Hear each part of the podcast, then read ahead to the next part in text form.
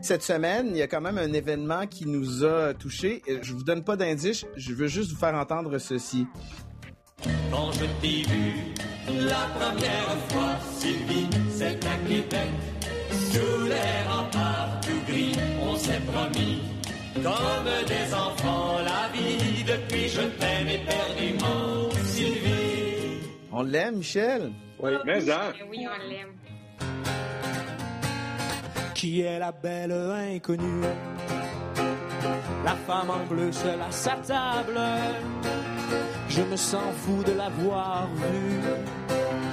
Comme j'aimerais qu'elle me regarde. Je n'ai jamais vu s'ennuyer. Une femme avec tant de charme. Et si j'allais lui parler, peut-être qu'elle pourrait m'aimer à cause d'un regard. Maintenant plus rien ne nous sépare. Je suis amoureux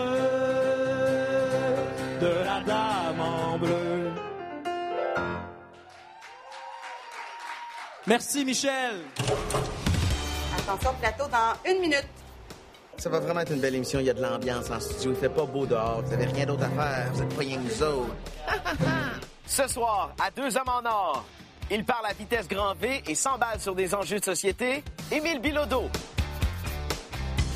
Parlons réforme policière avec un chef de police progressiste, Fadi Daguerre.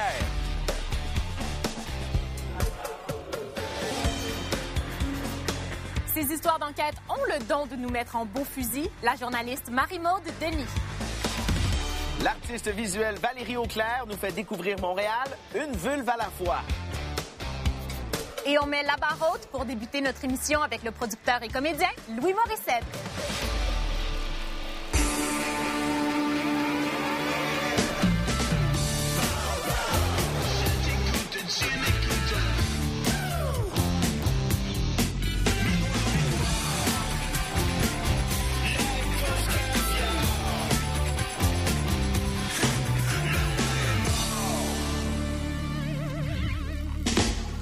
Bonsoir tout le monde. Merci d'être là à Deux Hommes en Or. J'accueille mes camarades de Pierre-Yves et Rosalie. Salut, Pat. deux.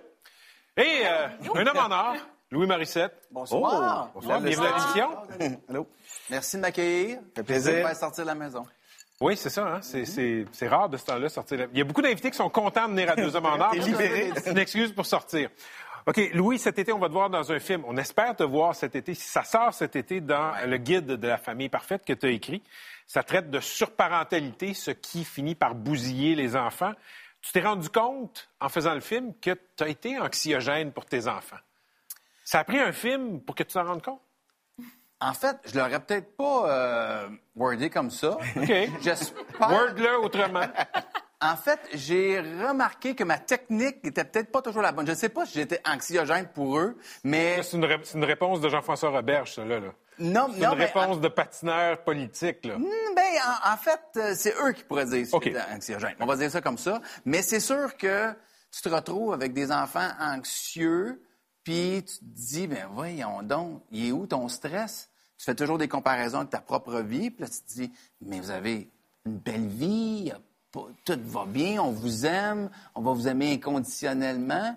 Mais il y a quelque chose qui s'inscrit, on dirait, dans le non-dit, peut-être dans le dit aussi, là, où est-ce qu'il y a une pression, tu leur donnes tous les outils pour réussir, ils vont prendre des cours d'anglais, puis d'espagnol, puis de piano, puis de hockey 12 mois par année. Fait que eux, ce qui s'inscrit un peu maintenant, c'est comme, oh, OK, il faut que je réussisse, là, je peux pas me tromper. Il m'a donné tous les outils, maintenant, il faut que je score. Quand, dans le fond, on en demande peut-être pas tant, mais on envoie les mauvais signaux, assurément. C'est quoi réussir? Ah, puis ça, c'est bien relatif. chez vous? Moi, là, à ce niveau-là, euh, il y, a- il y a des choses qui bougent beaucoup, dans, qui ont bougé beaucoup dans, dans ma vie. C'est sûr que j'ai comme été élevé où est-ce que, jeune, en tout cas, en bas âge, ta note à l'école est comme la- ton benchmark de ce que tu vaux. Oui. T'es, t'es 90, t'es un premier de classe Là, les parents sont contents. comme un premier de société dans ta société. Après ça, là, tu mets cette pression-là sur des enfants, c'est important d'avoir des belles notes, c'est important d'avoir des notes. Puis à un moment donné, tu... j'ai eu une fille qui avait plus de difficultés, que j'ai comme essayé de compenser en disant, mais il faut que tu travailles plus fort. Si tu travailles plus fort, ça va marcher. équation qui est pas toujours vraie.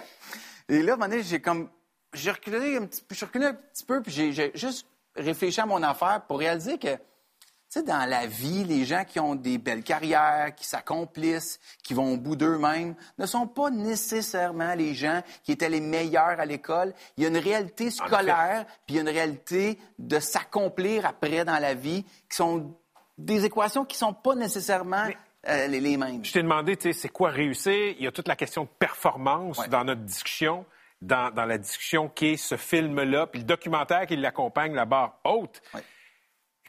Toi, ta blonde, vous avez des carrières extrêmement publiques. Juste ça, sans même demander à tes enfants de réussir, c'est un standard de réussite qui doit être quelque part étouffant pour des kids. Euh, Peut-être. Puis, euh, tu sais, c'est quelque chose qu'on a eu à dédouaner, je te dirais. là, ça, le film et la- la- le, le documentaire, parce que le, le film va sortir cet été, mais il, il- il suit beaucoup la, la quête du père là-dedans, euh, la mienne. C'est c'était- puis c'est assez près d'une réflexion que j'ai eue moi-même. Le, le documentaire est plus dans la position de l'enfant. Parce que ça, c'est tout ce que j'avais dû laisser de côté pour le documentaire. Ça nous a permis de jaser en famille. Puis c'est sûr que tu sais, un moment donné, ma... Delphine me disait Ah, Je pourrais peut-être être animatrice télé, parce que c'est ce qu'ils ont vu. Ils se sont tenus dans des studios de télé toute leur vie. Puis là, elle te dit ça, puis tu fais comme Eh boy, je veux l'encourager. Puis Mais- je veux pas couper son rêve. Mais- c'est vrai comme le fils de Gretzky qui dit Je veux jouer au hockey. La pression est grande. Fait que tu dis Oui, c'est une bonne idée. En même temps, il y a des métiers fantastiques derrière la caméra. Ah oui? Fait que, donc, c'est de- de- de- tout d'aller voir que pourquoi tu veux le faire, puis qu'est-ce qui t'intéresse là-dedans, parce qu'il y a quelque chose qui, c'est sûr, s'inscrit dans leur, dans leur ADN à un moment donné, ou du moins dans leur réflexion. Véro se fait arrêter sa rue, les gens font comme « je t'aime tellement », puis il y en a qui sont émus, puis émus, qui pleurent. Comme enfant, donné, tu te dis Hey, comment moi je vais réussir à atteindre ce lien-là avec qui que ce soit? Par chance, je suis leur père. Qu'ils vont sur YouTube, puis ils réalisent que hein, t'as droit à l'erreur. Mais as-tu l'impression que t'imposes ton métier à, ton, à tes enfants? Non, moi, j'ouvre toutes les portes à mes enfants jusqu'au point où ils font comme Mais c'est quoi ton problème? tu travailles comme tout le temps. Euh, tu- pourquoi? T'aimes ça? T'adores ça? Oui. Donc, le métier que t'adores, qui, qui te permet de très bien gagner ta vie, tu me le refuses. C'est ça que tu me dis. Je fais, non, c'est pas ça. Mais il y a autre chose. Ça peut aider. Même moi, j'ai commencé à dire que j'étais la fille de Véro. Je me dis, ça va m'ouvrir. Non, mais tu as vécu ça aussi, Rosalie. Tu sais, est-ce que c'est du mimétisme? Est-ce que c'est un réel intérêt? Est-ce que c'est un mélange des deux? Je ne sais pas. Il faut respecter comme ce qu'ils veulent faire. Moi, tout ce que je peux faire, c'est ouvrir des portes, offrir des choix. Puis, ultimement, c'est pas ma décision. tu sais. Exact. Ils ont baigné là-dedans. Est-ce que tu as peur que, devenu grand, tes enfants, à un moment donné, te présentent une facture? Qu'ils disent, écoute, tu, tu m'as vraiment bousillé quand j'étais petit. parce que je te pose la question, Louis, puis c'est pas pour tourner le fer dans la plaie, parce que moi, j'ai peur de ce moment. Fais-moi un virement. Non, je, moi, j'ai pas peur de ça. Je, je pense que je suis un, un bon père. Ton, ton père- non-verbal dit autre chose. Je- non, non, non. Ben écoute, je suis pas un père parfait. Euh, ma plus vieille a été la cobaye. J'ai appris des choses à travers elle que les- mon, mon fils et ma plus jeune fille n'auront pas à vivre. Mm, Mais euh, non, je pense que ultimement, euh, on est très présent. euh, on est peut-être trop présent. Comme bien des parents, on est peut-être trop impliqués dans la vie de nos enfants. Euh, dans l'écoute, dans, dans- il y a beaucoup de rire, il y a beaucoup de... Sais, je, je- je fais des erreurs, mais j'ai pas, j'ai pas peur à ça. Mais euh, oui, ils vont me reprocher des choses un jour. C'est dans la nature des choses de, de- de- de- d'en vouloir un peu à nos parents pour affaires. Oui, c'est dans la nature des choses. Ouais. Euh, je t'ai déjà entendu dire à quelques reprises, ah, j'aimerais ça ralentir, ça va vite. Puis tu as beaucoup de tiroirs d'ouverts dans ta tête. Homme d'affaires, producteur, écrire, jouer. C'est pas forcément toujours les mêmes parties du cerveau. Qu'est-ce qui t'empêche de ralentir? Ouais, c'est, une question complexe. Euh, c'est, pas toujours simple de. Uh, Be careful what you wish for, des fois. Euh, c'est-à-dire que tu souhaites quelque chose, tu as une vision pour quelque chose, tu places les choses, tu dis, moi, je veux cette locomotive qui va rouler à tant de kilomètres, qui va avoir tant de wagons derrière. Puis là, à un moment donné, quand tu fais comme, hey, euh, je t'ai d'être dans le train, Le train avance. le train est parti. Bonne Tu chance de débarquer. tu ne peux pas débarquer quand tu veux. tu. Donc, euh, je l'image un petit peu plus gros là, parce que je suis pas tanné à ce point-là, mais c'est sûr qu'il y a des journées où je fais comme, hey, tu sais, euh, une journée complètement off, je m'en vais en ski, puis je suis pas trouvable pour une journée. Faire ça en semaine, disons, là, c'est l'horreur. Quand je réouvre mon téléphone et mon ordinateur, je paye tellement pour que je fais comme ah non, ça me tente pas. Donc, euh, je- ce que je, je vais quand même le faire. Ah, je, je veux le faire. Mais la Là, saison je le dis à la télé, là. je m'engage à le faire parce que je vais trouver des gens qui vont travailler avec moi. Et là, plus, de toute façon, plus la business grossit, moins je deviens comp- assez compétent pour être la personne décisionnelle. Tu vas avoir 50 ans bientôt? Très, dans beaucoup d'années. Est-ce que ça t'angoisse? Ah oui, je déteste l'idée de vieillir. Euh, j'ai barré dans le dos la semaine passée parce que je m'entraînais comme un fou, parce que je veux, je, tente par tous les moyens de combattre ça avec les moyens que j'ai à ma disposition. Euh, vieillir, j'haïs me voir vieillir, j'haïs... euh, oui. Puis, euh, tu sais, je... J'haïs vieillir, mais aussi, je trouve que le milieu des arts, euh, c'est quelque chose qui... On est plus... C'est très rare, un homme blanc qui a créé sa plus grande œuvre à 50 ans. Euh, il y a quelque chose... Émile Bilodeau est là, 23 ans, la fougue de la jeunesse. Fatigant, hein? Effervescent.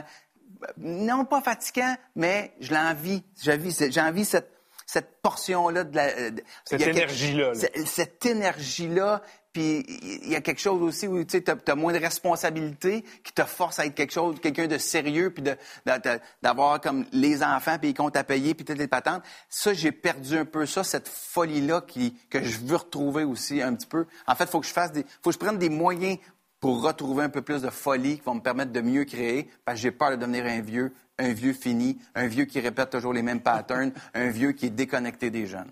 T'es loin d'être fini. Prends ça relax. Merci, Louis. Merci beaucoup à.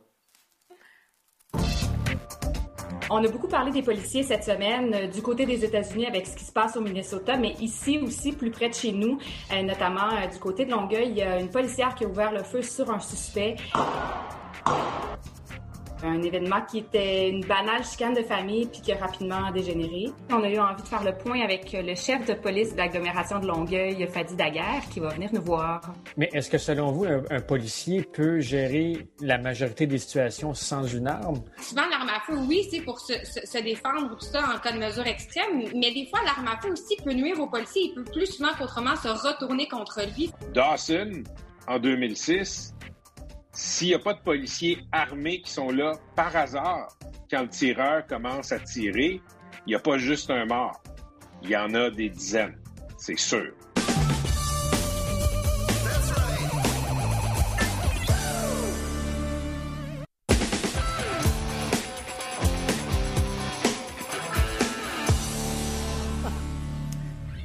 Daguerre, bonsoir. Bonsoir. Bienvenue à Deux Hommes en Or. Vous êtes le directeur du service de police de la ville de Longueuil.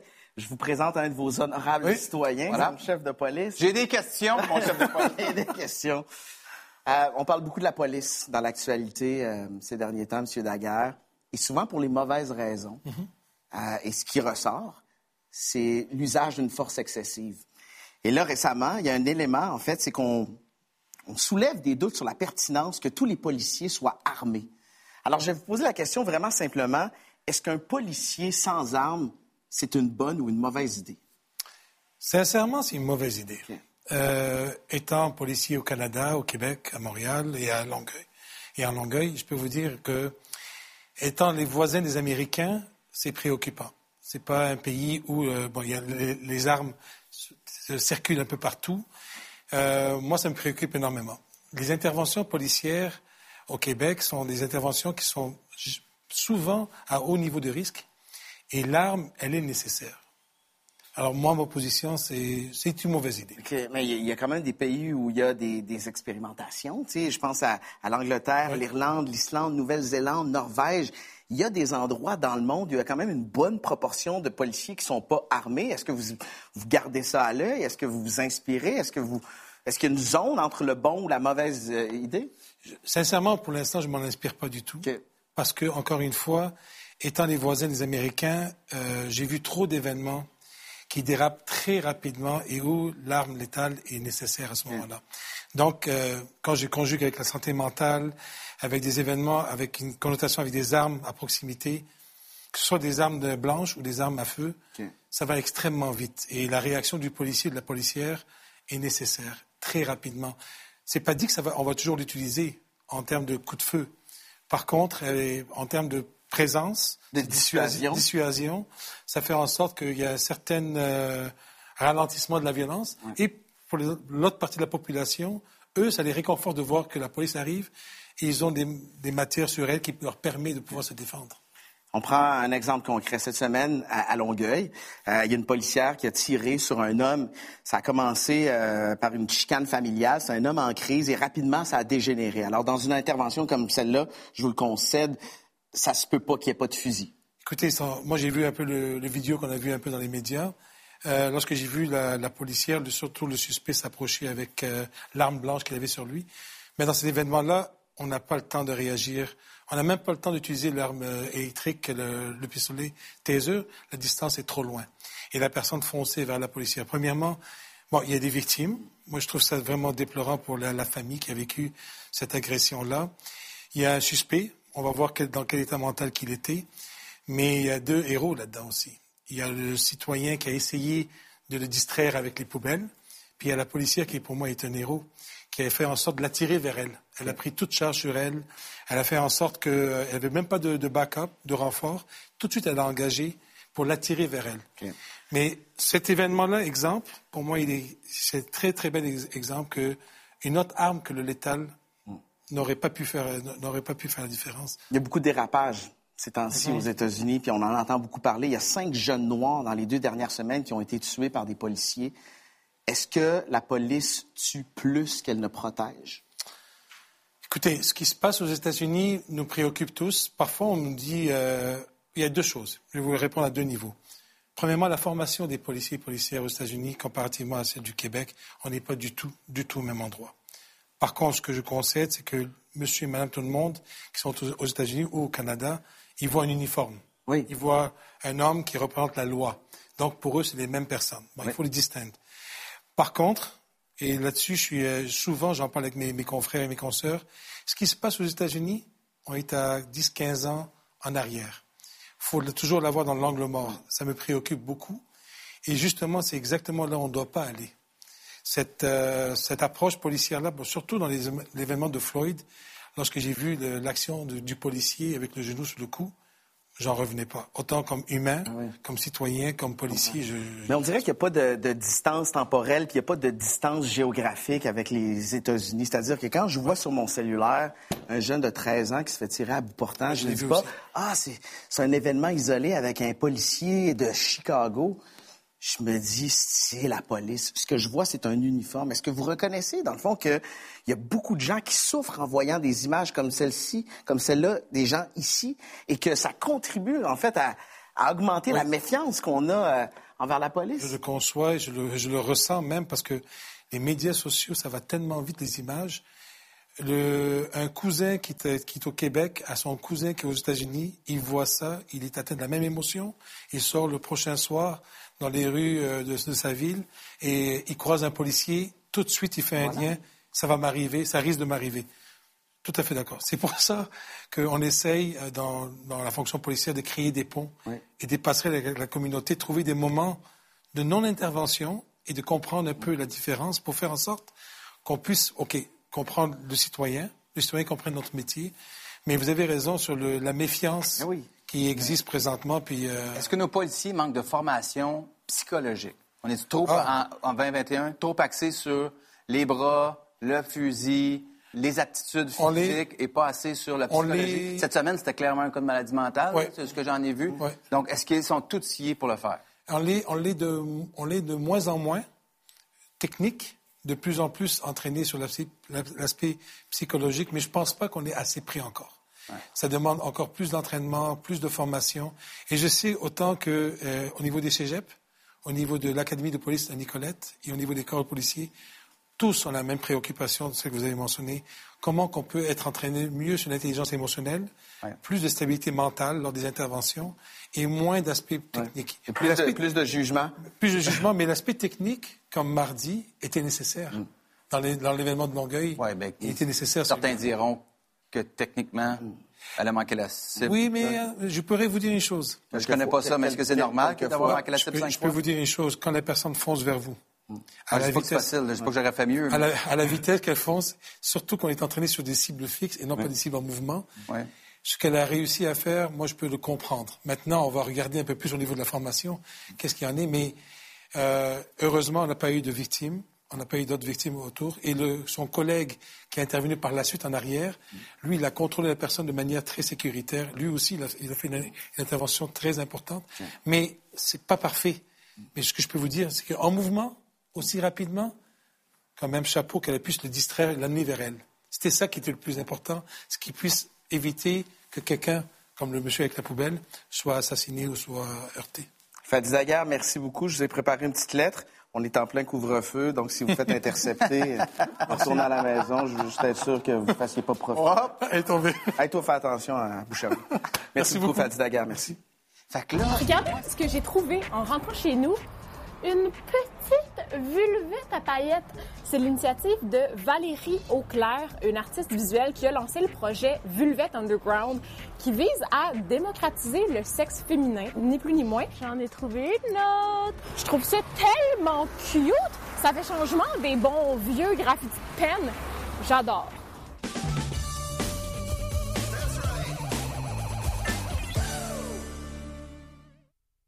Je t'écoute, tu m'écoutes. Michel, Émile, des hommes en or. Ouais, hey, ça marche dans le concept. Deux hommes chanteux. Ouais, des hommes chanteux. T'as-tu un souvenir euh, concernant Michel Louvain? Ben, euh, moi, c'est sûr que quand je regardais cet homme-là euh, opérer avec les autres, ben, j'ai trouvé un modèle sympathique. Ouais. Moi, je pense qu'on me reconnaît pour ma petite bouille euh, sympathique. Puis euh, de voir que rouler sa bosse aussi longtemps en étant toujours aussi gentil, Oui. gentleman, ben, ça donne le goût de, de continuer. Parce Puis, que, puis ce qui vous unit, c'est que les deux, les femmes s'évanouissent en vous entendant Ouais, chanter. ben j'osais pas le dire. Ben- Même avec les cheveux que le CCM m'a fait, je pense que c'est inévitable. C'est le secret. hein? Check bien, ça va marcher sur notre temps. Check. Valérie Auclair, bienvenue à Deux Hommes en Or. Merci, ça me fait plaisir d'être là. Avant qu'on commence, Valérie, je veux juste faire une petite mise en garde. L'entrevue qui suit s'adresse à un public de tout âge, mais on va dire et sûrement redire le mot vulve. Vous êtes avertis. Valérie, t'es l'artiste visuel qui est derrière le projet Vulvette Underground. Pour toi, briser les tabous qui entourent le sexe féminin, ça passe par tapisser la ville à grandeur de petits moulages de vulves. En quoi un simple organe sexuel peut être assez intéressant pour qu'on y dédie un projet au complet? Pourquoi pas? Pas? Puis, euh, ben, premièrement, je veux juste souligner qu'on est un duo. Je travaille avec Gaëtan Fontaine, photographe. On travaille super bien en équipe ensemble. Mais euh, pourquoi travailler sur la vulve? Ben, parce que c'est un- une partie du corps qui est jamais montrée nulle part.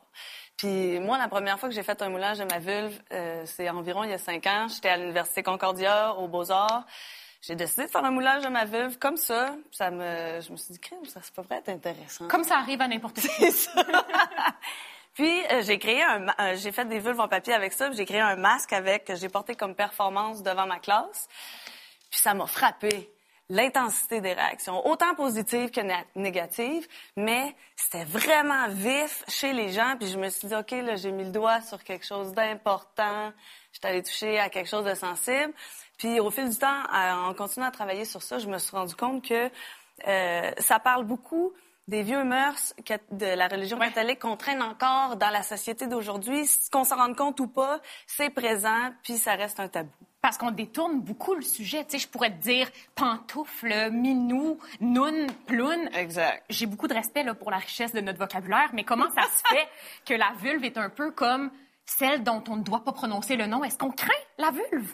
Je, je sais pas, je pense que oui, mais je pense que le fait qu'on la voit jamais la rend encore plus tabou. Puis le fait que naturellement ce soit caché, contrairement à- aux organes des hommes, le pénis, qui est à l'extérieur, ça fait que ça, ça, ça rend le tabou encore plus tabou. Ouais.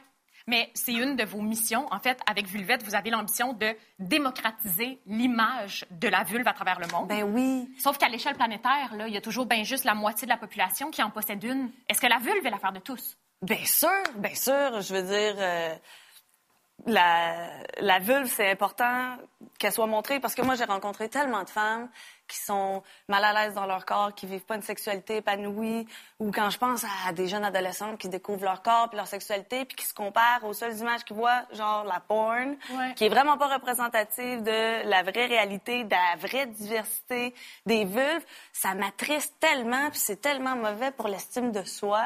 Puis c'est ça, je me souviens plus de ta question.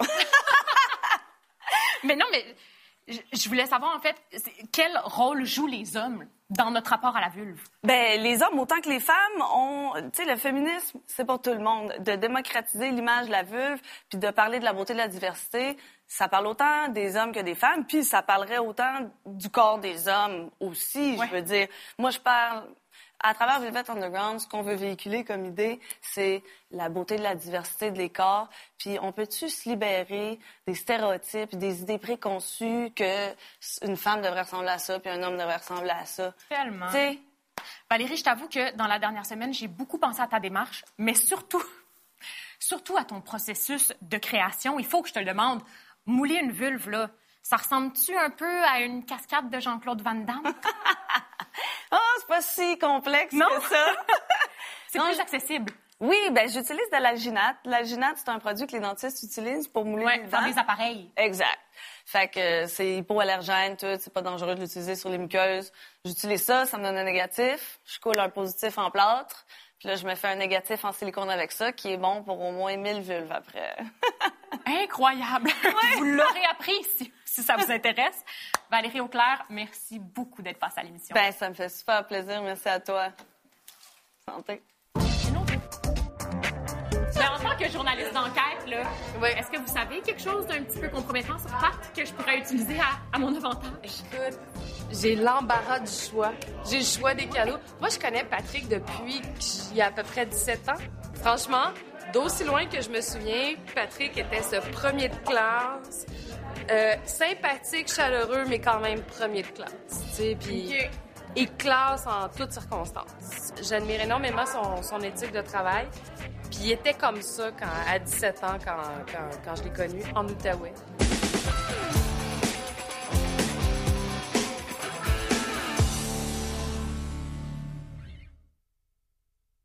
Je t'écoute, tu m'écoutes. On reçoit la journaliste d'enquête Marie-Maude Denis. En ce qui me concerne, euh, c'est vraiment un privilège de pouvoir l'interviewer. J'ai jamais eu la chance de pouvoir parler à une journaliste de, de haut calibre. Euh, Oui, oui, ça me pique. Je sais pas ce que j'ai. Marie-Maude Denis présente un balado, euh, Histoire d'enquête, dans lequel elle revient sur ben, une histoire qui pourrait faire un film extraordinaire, l'enveloppe brune qui a mené au scandale de la construction au Québec, qui a mené à l'opération Marteau, à l'UPAC, à la commission Charbonneau. Elle a mis le doigt sur quelque chose de gros, puis c'est sa première véritable enquête. Là. En fait, elle était une jeune journaliste. Marie-Maude Denis, c'est, c'est une fille euh, super drôle, pleine de répartie, d'esprit, plein de qualités que PY a pas encore. Il est pas fin, hein? Il est pas fin, ce gars-là. Il est vraiment, là. Il est Je sais pas comment tu fais pour quoi animer Moi non ce gars-là. J'achève. Vraiment, là. Bienvenue à Deux Hommes en Or, Denis. Merci, merci. Tu pilotes la troisième saison d'Histoire d'enquête. C'est un excellent balado, c'est sur audio. En fait, tu racontes les coulisses de l'enquête que tu as menée sur la collusion, la corruption dans l'industrie de la construction au Québec. Euh, pourquoi, puis convainc-moi, pourquoi je devrais me retaper les meilleurs moments de la pire crosse que le Québec ait connue dans les dernières années au Québec? Ben, c'est quoi? J'étais exactement où tu es quand on m'a proposé de faire le projet. J'étais là, oh non, mais Non. ça commence à être. euh, je vais-tu rouler sur mes vieux succès, moi, toute ma vie? c'est comme. Oui! Puis je me disais, j'ai comme pas le droit de m'accaparer cette histoire-là et de dire, euh, moi, je suis la Jeanne d'Arc du journalisme, mais c'est moi qui ai sorti cette, cette histoire-là parce que c'est pas moi, c'est plusieurs journalistes dans des médias, à commencer par l'équipe d'enquête, Alain Gravel qui était là à l'époque, euh, les autres journalistes, les- à, à la presse, à, la Gazette. En fait, le scandale, la construction, c'est plusieurs histoires additionnées. Puis à donné, à ma plus grande surprise, à moi-même, on a commencé à appeler ça le scandale de la construction. C'était l'addition d'histoires. Puis, quand on me l'a proposé, je me suis dit, c'est quoi l'intérêt? Mais là, quand j'ai compris que c'était l'occasion de retourner voir ceux qui nous ont permis de sortir cette histoire, Les. Ken Pereira, les. Lino Zambito, les François Baudry, puis d'avoir un peu leur perspective sur pourquoi ils sont venus voir des journalistes plutôt que la police, plutôt que leur patron, euh, pourquoi ils ont accepté de prendre ce risque-là de révéler des histoires. Ah ben là, j'ai embarqué. Il y a- En fait, c'est- comme un film, puis on le disait tantôt, mais j'ai envie de comprendre sur une échelle de 1 à Al Capone, mettons. C'est parce que là- là-dedans, tu as baigné dans un univers de films de génie conseil, de crimes organisés, de mafia. Tu as rencontré des criminels. Sur une échelle de 1 à Al Capone, jusqu'à quel point des criminels, ça peut ressembler à ce qu'on voit dans les films? Ben, j'ai jamais rencontré Al Capone, mais j'ai lu un petit peu sur lui. Puis moi, je ne romantise pas ça, les bandits. Je suis pas comme, oh, wow, c'est Mhm. glamour, euh, ils s'habillent bien, euh, les mafieux, tu sais. J'ai toujours mon sens critique. Ces gens-là nuisent profondément à la société. Maintenant, comment on pourrait, comment je pourrais les utiliser pour faire le bien dans mon métier? Comment je pourrais me rapprocher d'eux pour avoir des informations qui font que on nuit à leur jeu? Oui. Tu comprends? Fait que c'est ça, moi, je les idéalise pas, les criminels. Puis d'ailleurs, j'ai reçu un courriel qui m'a beaucoup perturbé au sujet de la, de la balado. C'est quelqu'un qui trouvait que j'avais été un peu, tu sais, désinvolte par rapport à ma description, puisque je raconte, tu sais, des fois, j'ai rencontré des gens du crime organisé ou proches du crime organisé. Puis il y a quelqu'un qui m'a écrit, garde, fille, dans ma famille, Regarde, fille. ça a vraiment fait beaucoup de mal, ça. Puis ça m'a vraiment atteint, ce commentaire-là, parce que je ne veux jamais dire Hey, les jeunes, voici un idéal de vie, faites beaucoup d'argent, puis pas grand-chose. Devenez des membres du crime organisé. Ça m'écarte profondément.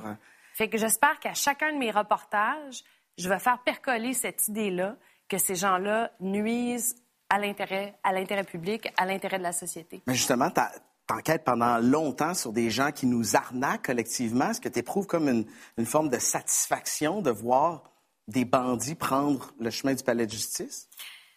En général, non, parce que, tu sais, les gens, ils me disent, ils m'approchent souvent en disant, hey, tel reportage que tu as fait, les gens, ils n'ont même pas été accusés de criminel. Mon Dieu, quelle faillite, ça n'a pas marché. Mais moi, c'est pas comme ça que je mesure un, Le succès. le succès d'un reportage.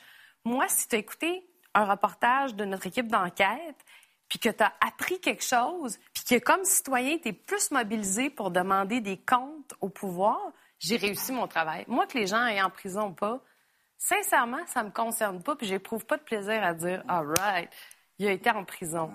Puis je distingue aussi beaucoup la criminalité de col blanc, donc les gens qui font de la criminalité plus financière que des gens qui, qui tuent des gens dans les rues. Je pense que c'est pas le même prisme. On devrait pas évaluer cette criminalité-là.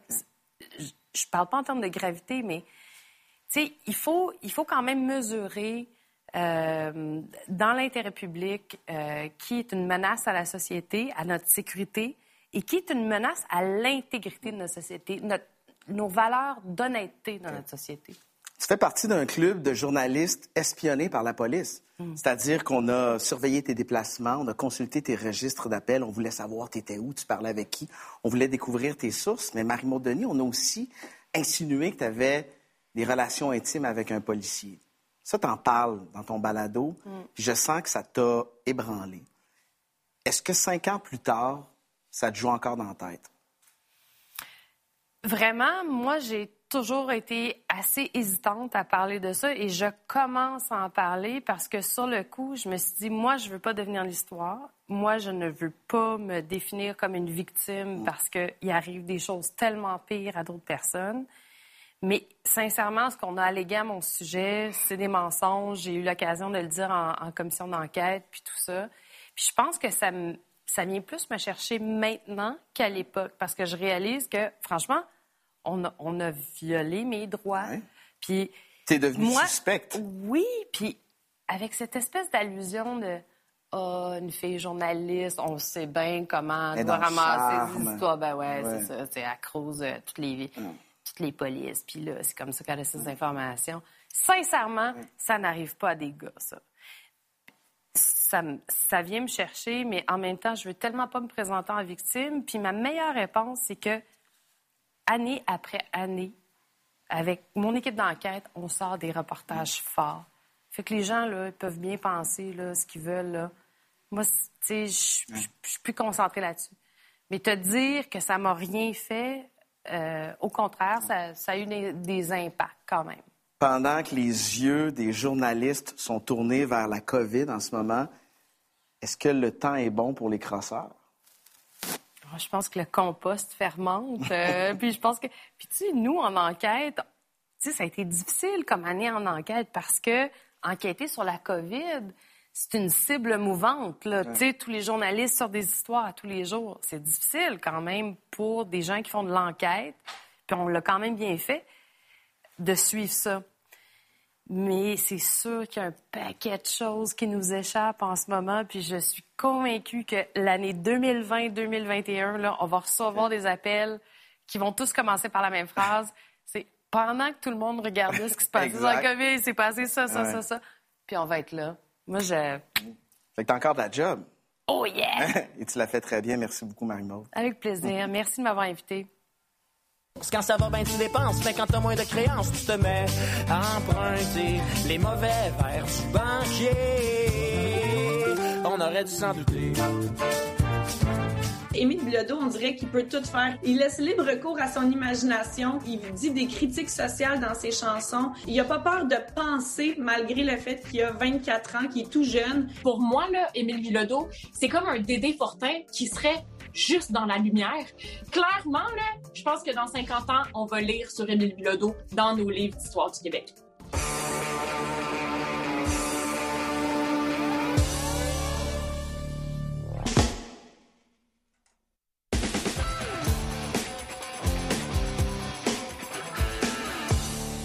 C'est la troisième fois aujourd'hui que ça m'arrive. Je me rends à un coin de rue où je devrais trouver une vulvette et elle a été arrachée.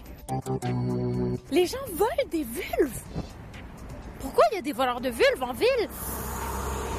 Dites ça trois fois pour voir. Voleur de vulves en ville, voleur de vulves en ville, voleur de vulves en ville. OK, voleur de ville en ville, voleur de ville en ville, voleur de ville en ville. Ah oui, j'ai gagné. J'ai mon argent. Voleur de vulve en ville, voleur de vulve en ville, voleur de vulve en ville. Écoute, j'ai fait l'école de théâtre. hein? Non, c'est pas vrai. Émile Bilodeau, bienvenue à Deux Hommes en Or. Merci, les amis, de m'avoir euh, invité. On est euh, très content de finir l'émission avec toi. Euh, écoute, tu as lancé cette semaine une nouvelle chanson, La jungle du euh, capital. C'est une chanson qu'on va retrouver sur ton prochain album, très engagée. Qu'est-ce que tu voulais dénoncer avec ça?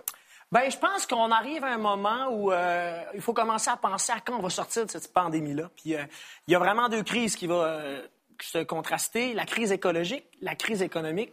Avec cette chanson-là, c'est une réflexion sur le fait que il va falloir y penser sérieusement. Parce qu'avant que la pandémie euh, éclate, ben, on était un demi-million de jeunes Montréalais à marcher avec Greta Thunberg. Puis c'est vraiment quelque chose qui me tient à cœur. Parce que moi, mon territoire, c'est vraiment un grand aspect de pourquoi je suis aussi fier d'être québécois. Euh, le fleuve et puis euh, ces régions. Donc euh, pour moi, il va falloir qu'on se remette à travailler, évidemment, mais à bien penser les choses pour pas que ça soit en dépit encore de notre nature. É- Émile, tu- dans la chanson, les paroles sont, sont- sont très dures. Euh, tu, euh, tu croques du riche là-dedans. Là. Et là, je faisais le calcul. J'ai, j'ai- on jasait de toi euh, en réunion. Puis on a appris que tu avais un condo à Montréal à 24 ans. T'es dans les riches, man. Vraiment. T'es dans les riches. Euh, oui, puis il faut se la poser cette question-là, le rapport à l'impôt, la taxation, euh, les dons. Et puis moi, je pense que euh, j'ai eu la chance, comme vous, d'avoir accès à une société où on est allé à l'école gratuitement, où on a accès à des soins gratuitement. Puis moi, je refuse de croire que OK, tu sais, c'est tout à cause de nos efforts puis de notre travail, on mérite tous nos sous. Non, il y a quand même un apport à la société. Moi, mes chansons, je les aurais jamais écrites si, par exemple, j'avais pas rencontré les gens que j'ai j'ai rencontrés, si j'avais pas euh, vécu des émotions, puis si j'avais pas, si je, je m'étais pas intéressé à l'histoire de notre nation. Donc, pour moi, en tant qu'artiste, par exemple, je me sens très redevable de ces gens-là qui écoutent musique. T'oublies pas la part du collectif dans ce que t'es, toi, comme individu. Moi, le parti pour lequel je vais voter en 2022, c'est un parti qui va demander aux gens plus privilégiés de redonner pour que le portefeuille collectif, surtout en temps de pandémie, la gang, wake up, où il faut un peu, comment dire, entretenir, forcer la main à cette solidarité-là. Émile, euh, les paroles de tes chansons sont souvent sociales, disons, engagées, disons ça comme ça, mais ta musique demeure lumineuse. Ta responsabilité, est-ce que c'est de faire penser aux choses, réfléchir ou de faire swinger? Ah, mais ça, c'est vraiment. Ah, tu viens de résumer mon grand struggle, auteur, compositeur, interprète. C'est sûr que quand les gens Un sont dans. struggle, Pat, c'est un Ah oui. enjeu. Exactement. Ah, c'est ça. C'est Ok. bon. Problématique. Un- un combat. Ouais, ça. Je, suis là en tant que traductrice C'est un enjeu de mon travail de, de savoir que les gens dans ma salle, il faut que je leur donne le sourire, il faut que je leur fasse passer un beau moment. Puis, euh, mais c'est un enjeu aussi de, de- de savoir que j'ai une chance inouïe de pouvoir faire part de mes idées une fois rimées, une fois rythmées. Donc, euh, elle est vraiment là, il est vraiment là mon enjeu. Sens-tu que tu as des, euh, des confrères artistes qui ont la chienne de prendre po- position sur plusieurs enjeux d'actualité? Ben moi, quand j'ai mis mon macaron anti-loi 21, j'ai eu des menaces de mort sur mes réseaux sociaux. Alors oui, je comprends. je comprends. Euh, c'est difficile euh, en ce moment de, de- de- de prendre parti, euh, de, de parler de nos idées parce que on vit dans une société où tout le monde en a un peu plein son casque. Puis Là, je dis pas ça pour, euh, Pour plugger ta de ces chansons. Mais c'est ça. Ah oui? Ah, OK. exact. Mais euh, c'est sûr qu'il faut, dans, dans notre culture de débat, il faut pas être trop sévère envers ceux-là qui pensent pas comme nous. Euh, on a une culture du débat au Québec où c'est Ah. très polémique. Comment comment tu as reçu ça? Parce que, écoute, la loi 21, Ouais. c'est une loi polarisante, mais qui, qui rejoint une majorité de Québécois. Mm-hmm. Toi, tu sors, tu es dans la dissidence, appelons ça comme ça, et tu dis, je suis pas d'accord avec la loi 21. Tu as reçu des tomates, une volée Oui, de bois oui. vert. Je m'en attendais, sérieusement. Oui? Oh, oui. C'était pas une surprise. Non, c'était juste pour montrer euh, ma solidarité puis aussi mon envie d'avoir une réflexion sur le sujet. C'est sûr que je, sa- je savais que j'allais pas faire changer, changer l'opinion de 65% des Québécois cette journée-là à la Saint-Jean en plus, fait que j'ai pas choisi ma journée Saint-Jean de pandémie où tout le monde a de la difficulté. Mais ce qui est, qui est clair, c'est que c'est mon devoir en tant qu'artiste. J'ai pas de ligne de parti. Je peux dire que je suis souverainiste puis que je veux que les gens qui sont issus des minorités aient accès au même pouvoir économique que les autres. Est-ce que ça même t'a refroidi? Euh, un peu quand même. Mes parents sont venus sonner chez nous parce que quand, quand ils ont vu leur petit gars là, tu sais, à, à les foudre, alors que depuis le début ça va plutôt bien. Là, c'était une première, oh, ok, première. Oui, pour la première fois, on t'a envoyé des taloches. C'est ça. Puis, euh, mais non, mais je pense que j'ai un support. Je suis bien enraciné. euh, j'ai accès à, à ces plateformes-là où je peux en discuter avec des étudiants. Aujourd'hui, j'ai j'ai parlé avec des étudiants de production à l'UQAM où on parlait de la place de la politique dans les arts. Hey, ils m'ont appelé moi, le Mm. gars qui a pas de deck. fait que non, je suis vraiment bien en position. Je sais que c'est pas ma dernière gaffe, bon, ma dernière sortie un peu polémique. Puis euh, je pense qu'il faut, euh, il faut, faut s'amuser là-dedans aussi. Moi, j'ai eu du fun. Je me suis dit, enfin, je suis en train de challenger euh, mon, mon fanbase. On a ces discussions-là. Ah, ah, J'ai fait un As-tu show. perdu des fans avec ça? Fait un show, j'étais ah, c'est là où il y a eu à Lavaltrie. Puis j'ai chanté une chanson qui va paraître sur mon troisième album qui s'appelle Je me souviens. Puis euh, ça parle de tout, ça, ça parle de George Floyd, ça parle de Joyce Echaquan, ça parle de la, la laïcité de l'État. Tu sais, euh, dans le fond, ça dit la laïcité de l'État, il faut la garder en bon état, mais pas en dépit de tous nos amis qui sont d'ici depuis plusieurs décennies. Euh, fait, fait euh, puis qui ont juste envie d'aller travailler avec leur identité. Si un jour ma fille se fait enseigner la révolution tranquille par une femme voilée, ben là, Chris, on va le savoir, le racisme a toujours eu tort. Parce que s'ils font bien leur travail, pourquoi leur enlever? Euh, c'est des leaders. Moi, je, je donne des ateliers de chansons à Montréal-Nord. Puis les profs qui portent le voix, ben c'est des gens extrêmement importants dans cette communauté-là. C'est des gens, les jeunes les regardent puis font comme, voilà, ça c'est quelqu'un qui m'aide dans ma scolarisation pour que j'aille sur le marché du travail. Il y a tout un travail que les gens peut-être comprennent pas parce qu'ils sont pas sur le terrain. Mais ces femmes-là sont importantes pour notre société puis je les aime. Puis j'ai pas peur de le dire, les gars. Émile, tu as 24 ans. Tu étais à la fin de l'adolescence quand tu es devenu connu, quand tu as commencé à tourner. J'étais plus mince, mettons. Fais-toi-en pas. Ce sont des cycles. Non, mais, mais euh, écoute, toute ta vie adulte, tu as été connu ou. de- Là, t'es En très, train t'es de- très connu ou en train d'être connu. Mais il y a quelque chose de- d'anormal là-dedans. Ça peut même devenir malsain. Comment tu fais pour garder les deux pieds sur terre? Ben c'est ma famille, mes amis. euh, c'est sûr que, tu sais, euh, dans mon, j'écris tout le temps des tunes. Il y a une tune en ce moment où je dis, à un moment donné, je vais aller au McDo complètement incognito. Puis Chris, que je vais me sentir libre et complètement ivre. Mais, c'est fini pour toi, incognito. Ouais, c'est ça. Mais en même temps, je pense que le public le sait que je suis parlable, Fait qu'ils viennent pas vraiment avec papier crayon, ils sont juste en mode Hey, c'est Émile, comment ça va? Ils ont vraiment une approche super agréable avec moi, puis j'espère entretenir ça avec eux parce que je veux continuer de faire partie d'eux autres. Tu sais, je veux pas juste être euh, quelqu'un qu'on va regarder à télé. Je veux prendre mes shooter au pécole, au Boc-Bière à Sherbrooke avec les gens qui vont venir voir mon show. Tu, sais, tu comprends la dynamique? Fait que ça, ça demande beaucoup d'entretien. Mais je pense qu'à date, je le fais bien parce que je suis bien entouré, puis euh, c'est, c'est cool. Le projet est le fun en esti.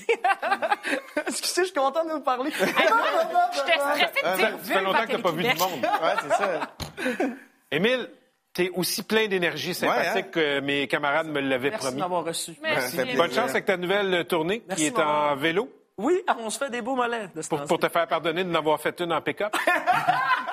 merci, Lou. merci beaucoup, Émile. Merci. Merci à vous autres. Hey, merci tout le monde d'avoir été là. On se laisse avec les mots d'un homme qui nous a quittés cette semaine. Buenas noches. Buenas noches, mi amor. Bonne nuit, que Dieu te garde. À l'instant où tu t'endors, n'oublie jamais que moi, je n'aime que toi. Buenas noches, mi amor. Avec toi, mon cœur bavarde. À la vie et à la mort, tu es à moi. Sinon, prends garde. Buenas noches, mi amor.